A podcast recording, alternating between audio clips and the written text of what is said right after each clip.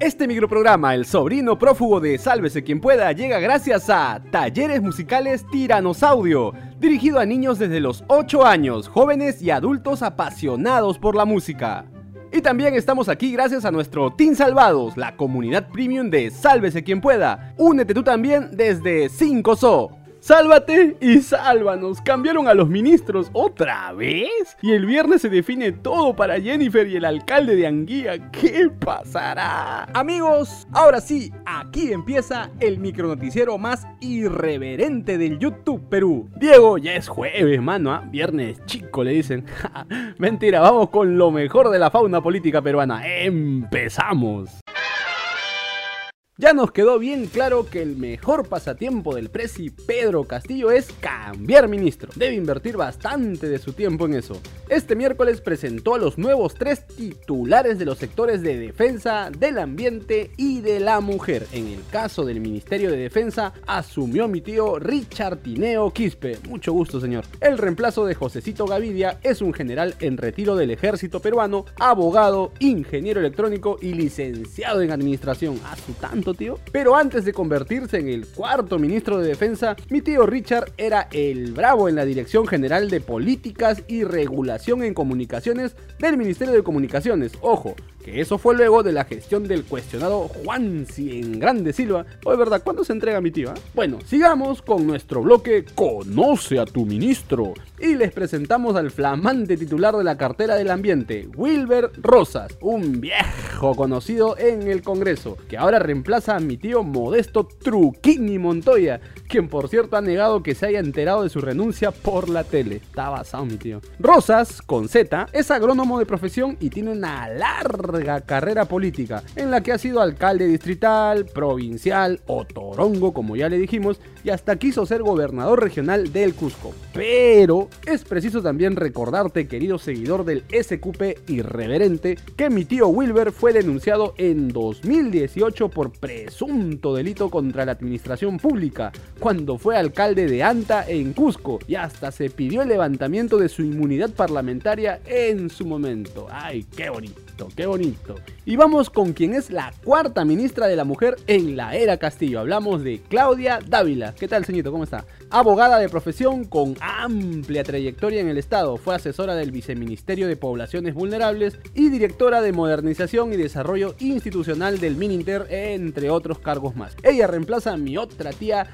Diana Miloslavich, que solo estuvo en el cargo medio año. Es decir, que en 13 meses de gestión, mi tío Castillo ha juramentado a 63 ministros, sin sumar a los que han sido jefes de gabinete, ojo. Los ministerios con el récord de cambio son el del Interior, 7 veces y el de Agricultura con 5 cambios en el equipo. Todo recontra inestable como tú comprenderás.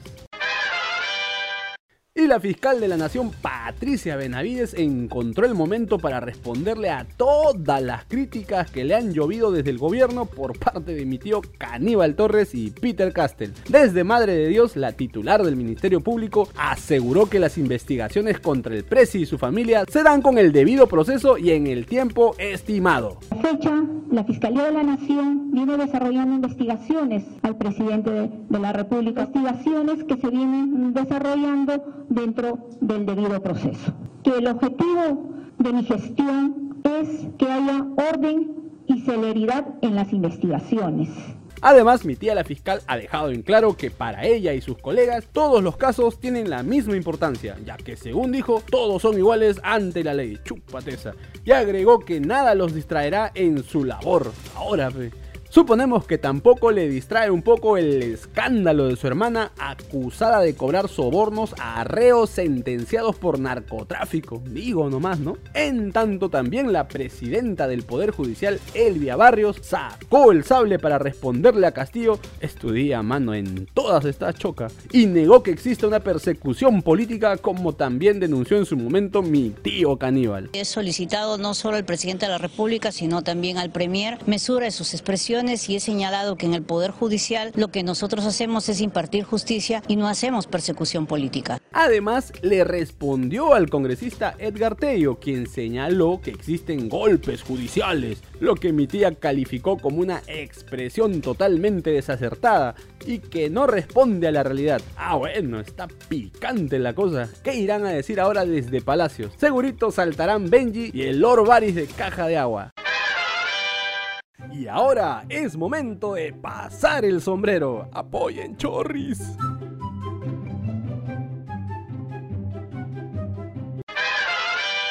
El Poder Judicial volvió a tener una maratónica audiencia, esta vez para definir si le daban 36 mesesazos de prisión preventiva al alcalde de Anguía, José Nenil Medina. Ya en la audiencia, el fiscal Jorge García se encargó de explicar el rol de operador y cajero que habría tenido mi causa Nenil en la presunta organización criminal y de los viajes que realizó a las localidades de Chachapoyas, Chadín, Cajatambo y Anguía. Ah, viajero, me salió mi causa. Para supuestamente concertar diversos contratos de obras para las empresas de los hermanitos Hugo y Ángel Pino. En esa línea, la fiscalía asegura que existiría una cercanía entre el alcalde y el actual ministro de Transportes, también investigado por la supuesta red criminal Heiner Alvarado. Nos ha presentado, señor magistrado, la declaración de Heiner Alvarado López. Heiner Alvarado López, señor magistrado, es parte de, la organización criminal que estamos investigando. ¿Qué va a decir? ¿Lo va a incriminar? No, señor magistrado. En otro momento, el abogado de José Medina intentó presentar un audio en el que asegura que Hugo Espino está siendo amedrentado por la policía, pero el juez dijo nones y el audio no fue difundido. A su turno, la fiscalía desmintió que exista tales expresiones. Incluso dijo, más bien, que el empresario amigo de Jennifer ha sido amenazado por la organización criminal. Qué raro, ¿no? Ya casi en la parte final de la audiencia, se le concedió la palabra a mi causa el alcalde de Anguía, quien calificó de arbitraria su detención y negó ser cajero de la red criminal. No tengo antecedentes policiales, ni mucho menos antecedentes judiciales. Señor magistrado, yo siempre me voy a someter a todas las investigaciones que me la pueda hacer el Ministerio Público. En ningún momento me voy a fugar de este país. Yo soy peruano y como todo peruano, si he cometido alguna injusticia, algún delito, pues estaré al servicio de la justicia, señor magistrado. Finalmente, el Poder Judicial decidió que este viernes, sí, este viernes a las 6 de la tarde, dará a conocer su decisión sobre el pedido de prisión preventiva de 36 meses para la cuñadísima Jennifer Paredes y su causa, el alcalde José Medina, ambos acusados de tres delitos: colusión agravada, organización criminal y lavado de activos. Ah, por cierto, en otro tema, diversos medios de comunicación han informado que la fiscalía habría encontrado las sumas de 6.600 soles en el cuarto del hijo mayor de Pedro Castillo durante el allanamiento a la casa de Chota en Cajamarca del pasado 10 de agosto. ¿Qué otras cositas más habrán encontrado en esa casita? Ah? Ya que la fiscalía entra mi jato, voltea todo, me paran de cabeza y no encuentran ni un sol. Tío Soros, ten piedad. Ya estamos fin de mes. En toda esta trama de presunta corrupción sale a la luz un nuevo personaje. Se trata del alcalde de Chachapoyas, Víctor Kulki. ¿Cómo estás, tío? Que según la fiscalía también sería uno de los operadores que direccionaba obras públicas junto a su amigote, el alcalde de Anguía, José Medina. Una investigación del Mercioco ha revelado que mi tío el alcalde Kulki habría llamado 123 veces al ex ministro Juan Ciengán de Silva, prófugo de la justicia, según el informe, las llamaditas empezaron en mayo del año pasado, en plena segunda vuelta presidencial, hasta septiembre del 2021. Además, se señala que por esa misma época, mi tío el inubicable Juan Silva viajó con su causa Heiner Alvarado a Chachapoya, que es raro. Por cierto, es preciso mencionar que Heinercito Alvarado fue gerente de infraestructura y gestión de inversiones de la municipalidad de donde? De Chachapoyas.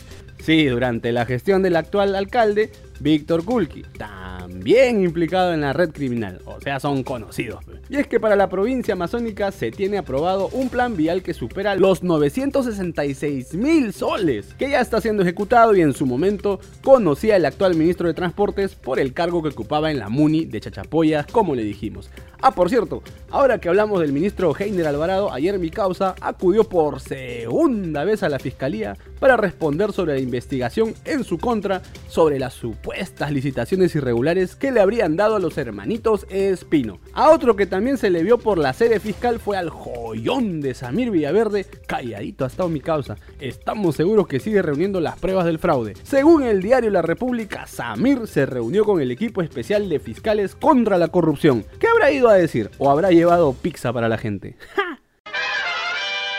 El Poder Judicial por fin admitió la acusación contra Keiko Fujimori y sus compinches, diré, otros 44 acusados por organización criminal, fraude procesal y lavado de activos en el caso Cócteles. Y es que la acusación de emitió el fiscal José Domingo Pérez fue subsanada y ahora pasará la última fase de control, previsto para el primero de septiembre, dicen. Antes que se inicie el juicio oral contra la cabecilla, perdón, diré, la lideresa de Fuerza Popular y los otros involucrados, así lo confirmó la propia fiscalía. Ya la semana pasada el Ministerio Público había cumplido con corregir el documento que consta de 4.753 páginas, que está dividido además en 24 tomos. A ver, manden una copia para leer que, ¿no? Ahí se exponen todas las pruebas contra la tres veces candidata a la presidencia que nunca ganó y otros acusados entre los que destacan las joyitas de Jaime Yoshiyama, ex secretario de Fuerza Popular, su aún esposito Marvito Vilanela, Keiko resiste, y sus causas Ana Hertz, José Klimper y Augusto Bedoya, entre otras perlitas. La teoría fiscal dice que Fuerza Popular fue utilizado para presuntos actos ilícitos, qué raro, durante las campañas electorales de 2011 y 2016. Por este caso, la fiscalía pidió 30 años de cárcel para la hija de Alberto Fujimori. ¿O verdad que será mi tío? Al ser sindicada como cabecilla de una red cri cri criminal. Antes de irme, no se olviden de ver a mi primo el Sálvese quien pueda serio, que anoche estuvo con mi causa Henry Spencer. No te pierdas las transmisiones en vivo a las 5 de la tarde. Solo tienes que suscribirte, mano. Desde 5 so te conviertes en premium y ya eres parte del Team Salvados.